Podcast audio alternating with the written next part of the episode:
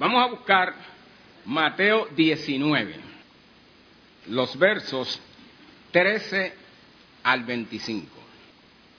Leemos en el nombre del Trino Dios. Dice así. Entonces le fueron presentados unos niños para que pusiese las manos sobre ellos y orase. Y los discípulos les reprendieron.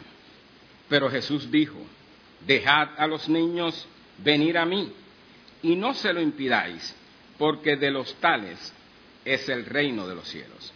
Y habiendo puesto sobre ellos las manos, se fue de allí. Entonces vino uno y le dijo, Maestro bueno, ¿qué bien haré para tener la vida eterna? Él le dijo, ¿por qué me llamas bueno? Ninguno hay bueno sino uno, Dios. Mas si quieres entrar en la vida, guarda los mandamientos. Le dijo, ¿cuáles? Y Jesús dijo, no matarás, no adulterarás, no hurtarás, no dirás falso testimonio. Honra a tu padre y a tu madre y amarás a tu prójimo como a ti mismo. El joven le dijo, todo esto lo he guardado desde mi juventud, ¿qué más me falta? Jesús le dijo, si quieres ser perfecto, anda, vende lo que tienes y dalo a los pobres, y tendrás tesoro en el cielo, y ven y sígueme. Oyendo el joven esta palabra, se fue triste, porque tenía muchas posesiones. Entonces Jesús dijo a sus discípulos, de cierto os digo que difícilmente entrará un rico en el reino de los cielos. Otra vez os digo que es más fácil pasar un camello por el ojo de una aguja que entrar un rico en el reino de Dios. Sus discípulos, oyendo esto, se asombraron en gran manera, diciendo, ¿quién pues podrá ser salvo? Y mirándolos, Jesús les dijo, para los hombres esto es imposible, mas para Dios todo es posible. Oramos.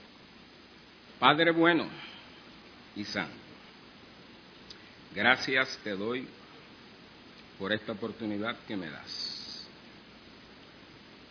A pesar de todas las circunstancias en las que me has puesto aquí.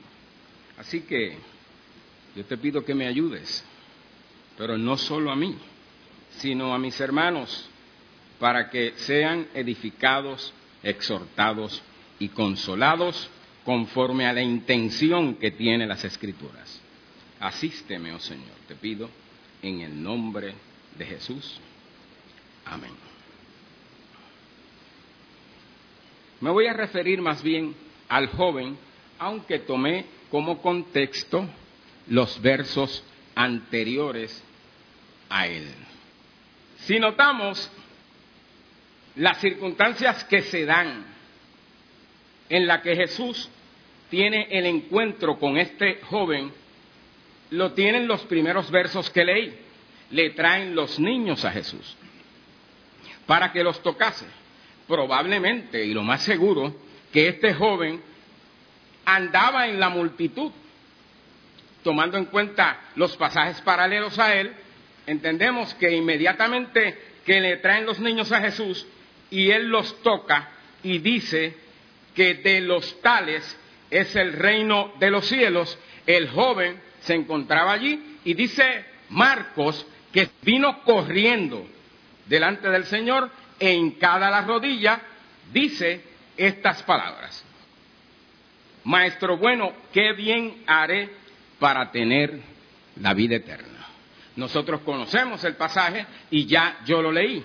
Y si vemos y analizamos el carácter de este joven, que es bueno que sepamos que en Israel un joven podía ser de 40 años hasta quizás algunos 15 o 16 años. Y parece que él no era tan joven de acuerdo a la declaración que hace cuando dice que desde su juventud había guardado los mandamientos. Así que desde que él tenía conciencia, parece ser que venía de una buena familia, donde le enseñaron los principios del pacto y conocía los diez mandamientos muy bien. Tanto que pregunta cuáles mandamientos. La declaración que hace cuando Jesús le describe o les le especifica los mandamientos, dice, pero si eso, eso para mí ha sido un bizcochito, eso yo lo hago desde mi juventud. Es bueno notar que a los mandamientos a los que Cristo refiere, ustedes saben que son diez mandamientos, y solamente Cristo hace alusión a la segunda tabla, a los mandamientos que tenían que ver en la relación de los hombres. ¿No saben que los primeros cinco mandamientos se refieren a Dios, a nuestra relación con Dios? Y los otros cinco se refieren a la relación entre los hombres. Y Cristo solamente hace referencia a estos. Así que, viendo el joven, que quiero señalar que no tenía 16 años, una persona madura, por así decir, no había entrado en la edad de los 50 venía de una buena familia y parece ser que era de un carácter tranquilo. No era como los otros ricos a los que Cristo hace alusión. El rico avaro, que decía, déjame destruir estos graneros, vamos a hacerlos más grandes para que ¿verdad? Luego de que ellos estén llenos, yo me pueda sentar feliz y pueda decir, alma, regocíjate porque muchos bienes tienes. No era el rico ante la puerta del cual Lázaro, el leproso, se sentaba para comer las migajas que caían de la mesa. Este parece que era, por así decir, bueno, un individuo tranquilo, un individuo que no se metía con nadie, ni nadie se metía con él y que todo el mundo tenía una buena opinión de él. Él tenía una buena reputación. Lo más seguro que asistía a la sinagoga, él se reunía. No era tampoco como el fariseo riguroso del templo ante el publicano. Pero había una situación que seguía este muchacho, parece ser. Porque cuando él oye que Cristo dice que los niños de los tales es el reino de Dios, quién sabe si se preguntó a sí mismo, bueno, y yo que no soy niño, ¿verdad? ¿Yo tendré esa oportunidad de entrar al reino de los cielos? Se nota que tenía una profunda necesidad espiritual, porque tenía posesiones porque guardaba la ley. Porque era casi perfecto. Pero ese ir corriendo denota que el hombre tiene alguna desesperación, antes que él se vaya, porque la escritura dice que él iba a salir, parece que del lugar. Y él sale corriendo a alcanzarlo para decirle, maestro bueno, quizás sería el caso del que está buscando la aprobación de ese maestro bueno. Pero con desesperación pregunta, ¿qué haré? Yo he guardado los mandamientos, pero yo no me siento bien. Yo tengo posesiones, yo tengo riquezas, pero yo no me siento bien todavía. La presencia de Cristo y las palabras de Cristo eran sin iguales. Y allí lo más seguro que se descubrió esa necesidad. Si él pensaba que estaba satisfecho y quería la aprobación de Cristo, indicaba que tenía necesidad de algo. Si no, si era de que no se sentía satisfecho, tenía necesidad de algo. todos buscamos la aprobación de los demás. Hay una necesidad intrínseca, unida a la constitución de la naturaleza humana, porque hemos nacido para vivir en comunidad. Y de alguna manera, o de todas maneras, necesitamos la aprobación de las demás personas. Tanto, como hemos estado hablando en los programas, que esto que le llaman por ahí autoestima, que no es otra cosa que la autoestima en una condición pecaminosa, pues obviamente tienen que llamarle autoestima. No tienen otra manera de llamarle porque la necesidad de sentirse gratificado y de sentir y de entender y de querer la aprobación de los hombres. Con todo lo que he dicho, yo creo que el joven era sincero. Era bueno. No tiraba piedras y guardaba la mano. Bien recto, bien derechito. Pero no había llenado. No se sentía completo. Y al oír que Cristo dice que de los tales, de los niños, es el reino de Dios, va corriendo, se hinca y le dice, ¿qué bien haré para tener la vida eterna? Cristo le dice, guarda los mandamientos. Y él le dice, pero eso es lo que yo me paso haciendo toda la vida. Eso es lo que yo hago. Pero todavía no me siento bien. La escritura dice que Cristo lo amó. Wow. Porque aquella mirada penetrante de la que nadie puede ocultarse, aunque tengamos máscaras, porque no nos es posible, por nuestra condición pecaminosa, declarar completamente lo que somos, aún los más sinceros. Siempre hay algo que ocultar, porque nos avergonzamos de muchas cosas. Cristo mira a aquel muchacho profundamente, cala dentro de su corazón y ve. Por así decir, ¿verdad?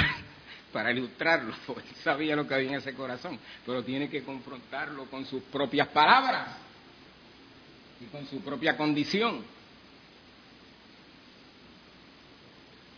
Y le dice, una cosa nada más. O sea, si tú has hecho lo más grande, lo que te falta es una cosita. Vende lo que tienes. Dalo a los pobres.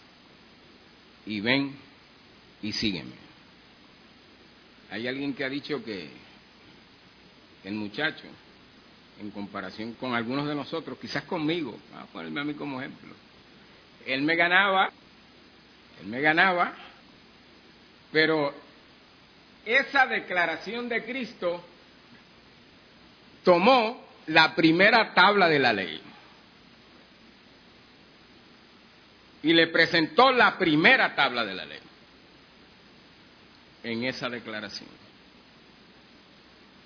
Es decir, le interpretó, le tradujo le aclaró, le explicó, sin pizarra ni ejercicios gramaticales ni matemáticos. Vende lo que tienes, dalo a los pobres y ven y sígueme. Y ahí mismo se le derrumbó todo. Ahí mismo se le cayó la careta ante él. Ahí mismo se dio cuenta que su Dios eran las riquezas. El último mandamiento que da Cristo dentro de la serie de mandamientos que da es amarás a tu prójimo como a ti mismo. Es decir, que la regla, la medida, o sea, ¿cómo yo debo amar a mi prójimo? Cristo dice, mírate a ti, mira cómo tú te cuidas, mira cómo tú te alimentas, mira cómo tú te proteges. Esa es la medida para amar a tu prójimo. Ya el muchacho empieza a ver que las cosas se están poniendo color de hormiga brava. Si Cristo nos hace esa declaración a nosotros, lo más seguro que hubiéramos hecho lo mismo.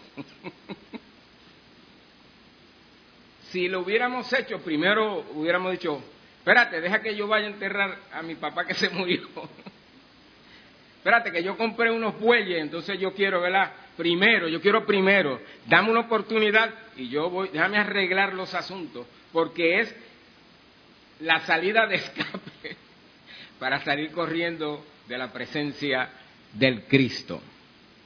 Así que aquel muchacho sintió el peso de la primera tabla de la ley. Amarás a Dios con todo tu corazón, con todas tus fuerzas, con toda tu mente, con toda tu alma. Porque no se puede amar a dos señores. Porque Cristo lo quiere todo o no me des nada. Él era tan sincero pecaminosamente, porque rechazó la vida. O rechazó lo que él está buscando. Lo que pasa es que él quiere eso que está adorando tanto, ¿ves? Y, y a Cristo también, ¿ves? Entonces Cristo no, espérate, no. Eso no es así. Aquí dice, sígueme, pero en, los otros evangelios dice, sígueme tomando tu cruz. Y eso tenía un significado aún peor. Porque todo el que llevaba una cruz no es como las llevamos hoy, que la llevamos colgando aquí. De alguna manera nos identifica y de alguna manera estamos reconociendo que hemos sido comprados y que Cristo cambió el significado malo de la cruz para darle el de la grandeza de la salvación. En aquel tiempo no, todo el que iba con una cruz era porque iba al patíbulo, era porque iba a ser despreciado, era porque no valía nada ante la sociedad. Todo el que llevaba una cruz ya tenía un estigma. Este es un bandido. Este no sirve. Y entonces todo el prestigio le está dando una tremenda importancia a Cristo. Pero mi prestigio ¿Sabes por qué yo tengo todas estas posesiones y todo este reconocimiento delante de la gente que la gente dice que yo soy bueno? ¿Que qué? Que te siga, que deje lo mío. Que venda lo mío y se lo dé a los pobres se descubre que era embuste, que no amaba nada, que no amaba al prójimo nada, que no había guardado los mandamientos porque el que guarda toda la ley y ofende en un punto, viola toda la ley. Porque el mismo que dijo no matarás, dijo no robarás.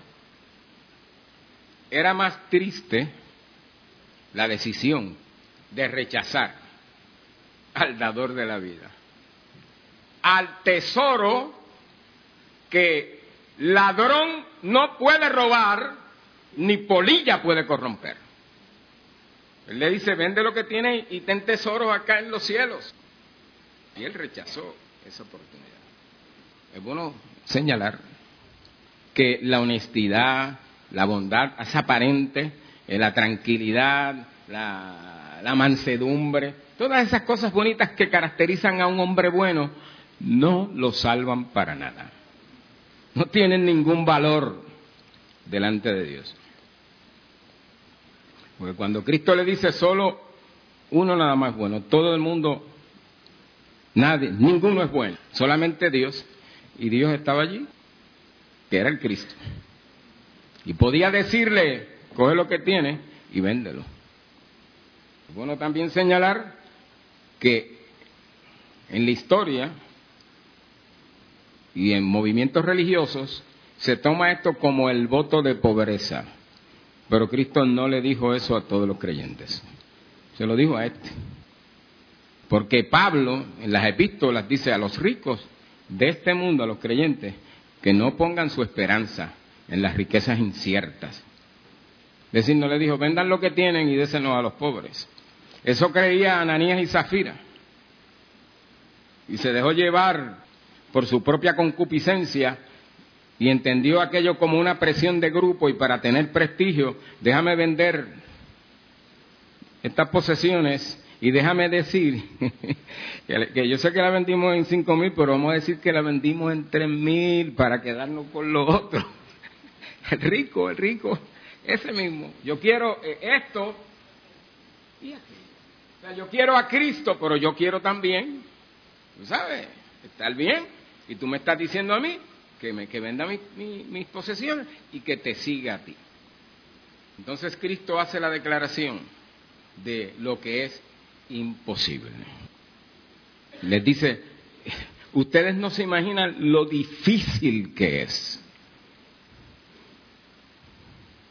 Todos tenemos situaciones de pecado en la pobreza, porque los pobres también de alguna manera son ricos por toda la codicia y el deseo que tienen de riqueza. Y ya como Lutero dice, ya son ricos, porque ellos lo que quieren es eso. Pero cuando una persona no tiene nada que perder, como el, y no como requisito, por favor, nada tiene que ver como requisito, como el publicano, que se humillaba y decía, yo no soy digno de que tú me mires. Es más fácil, mirándolo, ¿verdad? Aparentemente, porque nadie se puede convertir por sus propias fuerzas, entendemos eso. Pero el que no tiene sin, sin que sea una objeción. Pero el rico, wow, usted no ha soñado con pegarse la lotería. si yo me pego con esos 28 millones y empezamos todo el mundo a regalar casa, carro, a tener cosas y no tiene nada. Por eso es que se hace tan difícil. Dice, mire, mire cuán imposible es. Y no me voy a meter en el asunto de la aguja, de cuál aguja sea, porque si miramos las, las agujas desde la antigüedad, eran parecidas a las de ahora, igualitas, solo que unos eran de, de, hueso, otros eran de dientes de, de animales, pero siempre tenían la misma apariencia y tenían el ojo. En algunos tenía partido el ojo para que el hilo entrara fácil, no tenías que estar cuando pierdes la vista buscando cómo introducir la aguja. Pues así de imposible como es que un camello quepa por ese ojo, por las riquezas, por el amor a las riquezas, así de imposible. Y por eso los apóstoles le dicen, wow, para que usted vea los apóstoles que están siguiendo a Cristo y que están oyendo las palabras de Él y que lo defienden a muerte. Dios, ya, rayo. O sea que yo también estoy metido en ese lío. O sea que, que, Cristo se lo dice al joven, pero tú el que estaba allí se bañó con aquella agua.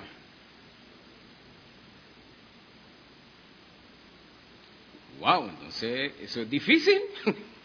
Dijeron los apóstoles, eso es difícil.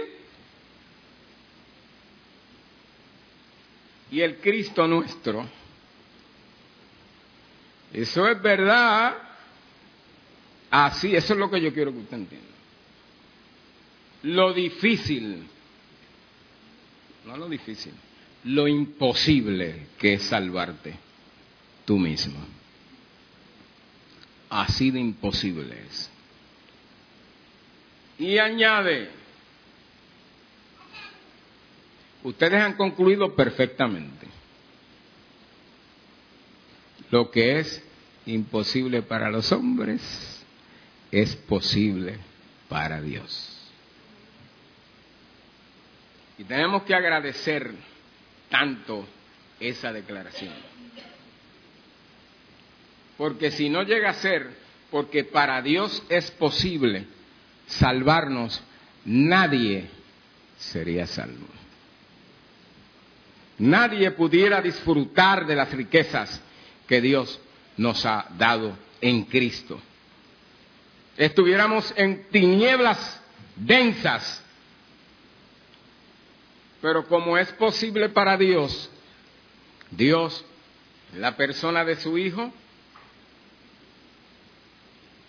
que no estimó sus riquezas, su genealogía, de donde viene genes, porque Dios es de, de los genes, estoy, estoy ilustrándolo,